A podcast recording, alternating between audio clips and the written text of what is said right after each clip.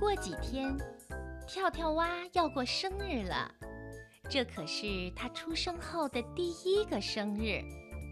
蛙老爸、蛙老妈许诺，他生日那天要给他买一大堆的玩具和食物，让他尽情的吃，尽情的乐，还要陪他参观完整的荷花店，再到菱角湾里痛痛快快的洗一个澡。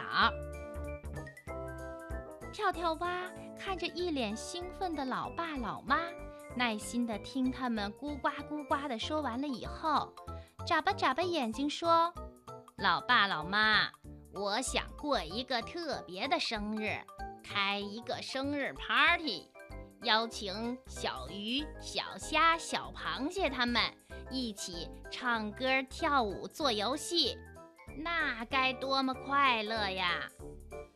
哇！这也是个不错的主意，蛙老爸、蛙老妈高兴地跳了起来。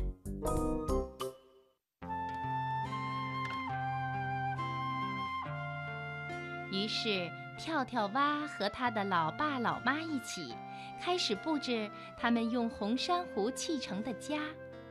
他们换上了荷叶做成的窗帘儿，铺上了水草编成的地毯。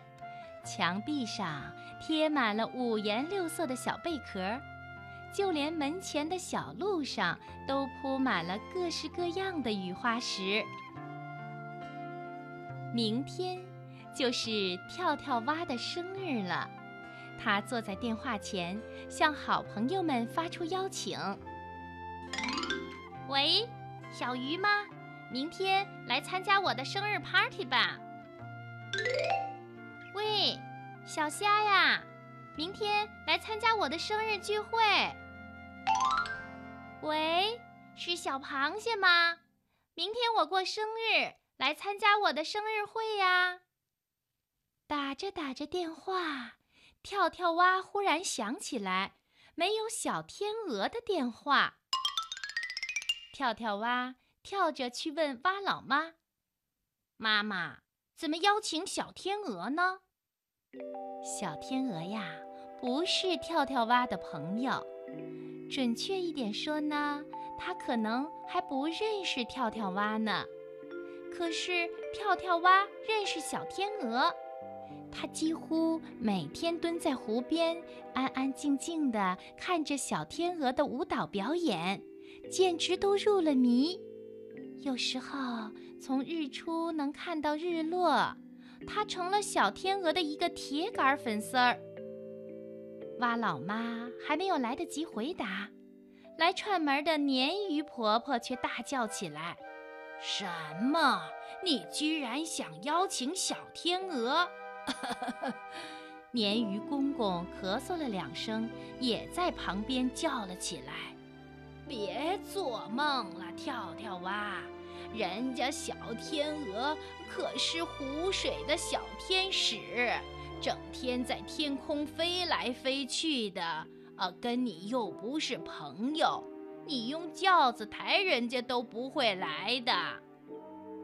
哎呀，鲶鱼婆婆接着说：“蛤蟆家挂了一张天鹅的照片。”还被当成了笑话传来传去，说什么癞蛤蟆想吃天鹅肉呢？听了鲶鱼婆婆和鲶鱼公公的话，跳跳蛙有些犹豫了，但是他心里确实很想请小天鹅来参加生日会。蛙老爸看出了儿子的心思，他对跳跳蛙说：“你没有去试一试。”怎么知道小天鹅的态度呢？嗯，儿子，带上真诚的心去试试吧。蛙老妈也鼓励跳跳蛙。是啊，他在年轻的时候也曾经是天鹅舞的一个粉丝呢。跟天鹅一起玩耍，一起跳舞，一起唱歌，是他的一个美丽的梦想。甚至他还盼望着和漂亮的天鹅成为好朋友呢。可是因为胆小和害羞，他一直把这些想法埋藏在心里。现在想起来，觉得真遗憾。嗯，蛙老妈他可不希望自己的儿子像他一样。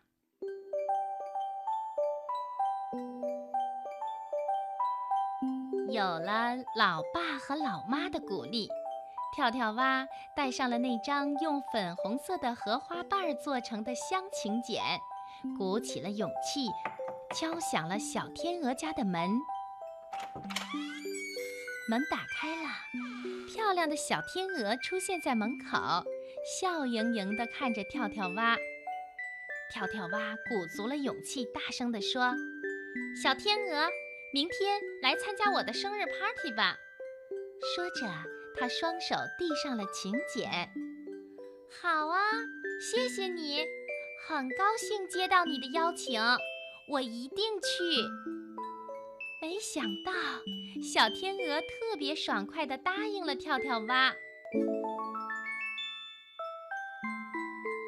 因为有了小天鹅的光临，跳跳蛙的这个生日过得格外的开心。